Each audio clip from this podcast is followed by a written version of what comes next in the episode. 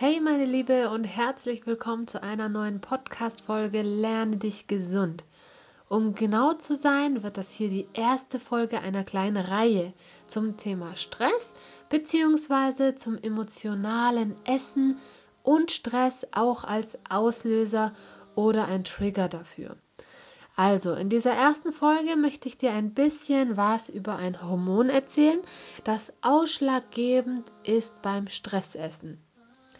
Aber nicht nur aus Stress essen viele Menschen, sondern aus ganz verschiedenen individuellen Gründen. Das kann Trauer sein, Wut, Enttäuschung, Über- oder Unterforderung, Langeweile, aber auch als Belohnung und vieles mehr. All diese Gründe sind sehr unterschiedlich, aber das Essen aus diesen Gründen hat meist ein und denselben Zweck, nämlich diese Gefühle zu unterdrücken oder einfach zu kompensieren. Vielleicht hat man nie gelernt, mit seinen eigenen Gefühlen umzugehen und sie zuzulassen, und Essen kann eben eine Strategie sein, um mit diesen Gefühlen klarzukommen kann sich natürlich schon ganz früh festigen, denn in unserer Erziehung ist es meist so, dass vor allem vermeintlich negative Gefühle immer schnell abgeschmettert werden. Und dies eben auch manchmal mit Essen. Also du hast dir zum Beispiel wehgetan, hier hast du einen Lolli, dann geht es schon wieder viel besser. Und so haben wir eben bezogen auf Stress vielleicht auch nicht gelernt, damit umzugehen, beziehungsweise Wege zu finden, um diesen auf gesunde Art und Weise wieder loszuwerden. Natürlich kann man hier auch unseren Eltern keine Schuld geben, da sie es höchstwahrscheinlich selber nicht besser wussten. Aber was gibt es auch für körperliche Gründe, die uns beim Stress zum Essen greifen lassen? Mit körperliche Gründe meine ich zum Beispiel Hormone, denn die steuern mit anderen Stoffen zusammen ja einfach so gut wie alles in unserem Körper. Es gibt die Stresshormone Noradrenalin, Adrenalin und Cortisol. Und in unserem Fall konzentrieren wir uns nun ein wenig auf das Cortisol. Und wie so oft gibt es hier bei so gut wie allen Dingen auch in diesem Fall zwei Seiten der Medaille. Denn genauso wenig wie Stress nur schlecht ist, ist Cortisol nur schlecht. Das ist auf der einen Seite im rechten Maß ein für uns sehr wichtiges Hormon. Es ist nämlich beteiligt an der Regulation von unserem Blutzuckerspiegel und auch unseres Blutdruckes. Dann ist es wichtig im Kampf gegen Infektionen und auch bei der Abwehr von Allergien.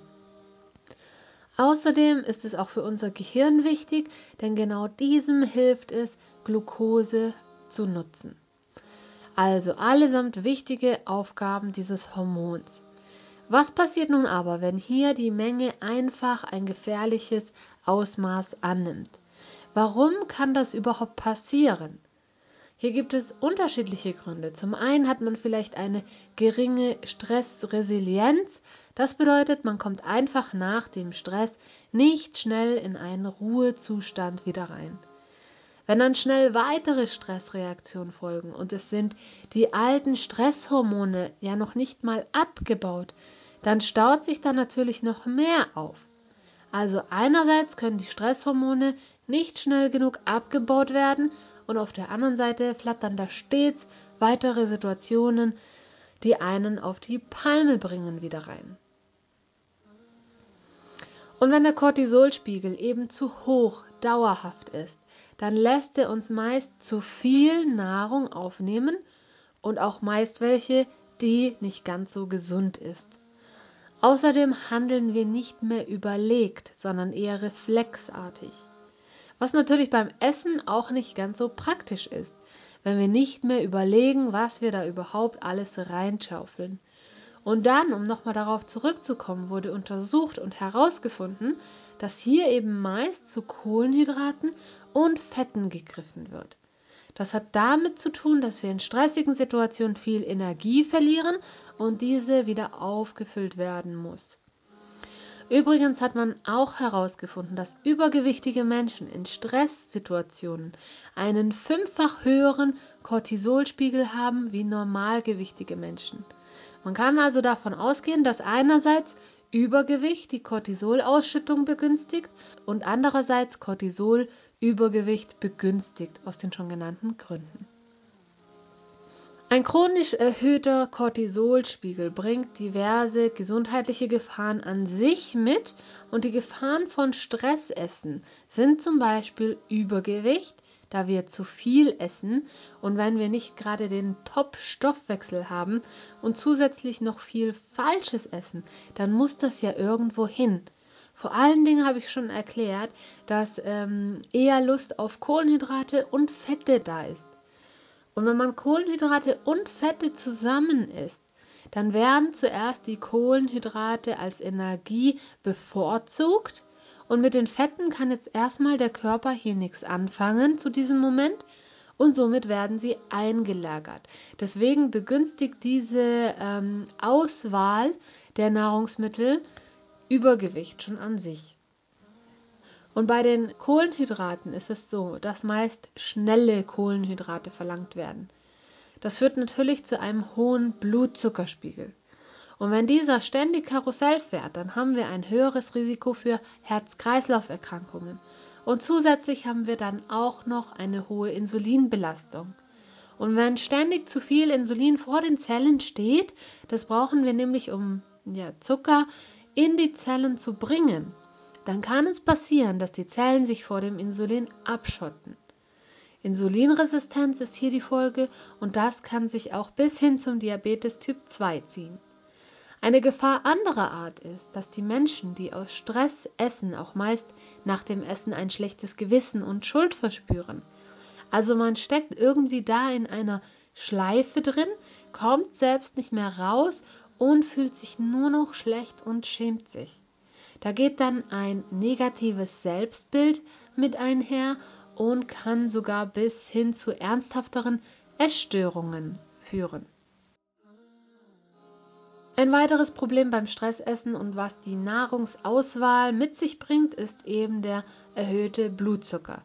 Je höher dieser ausfällt, und besonders hoch fällt er eben genau bei Sachen wie Süßigkeiten, Chips, aber auch Weißmehlprodukte aus, desto mehr Insulin muss ausgeschüttet werden, um ebenso schnell wie möglich diesen Blutzucker wieder runterzubekommen.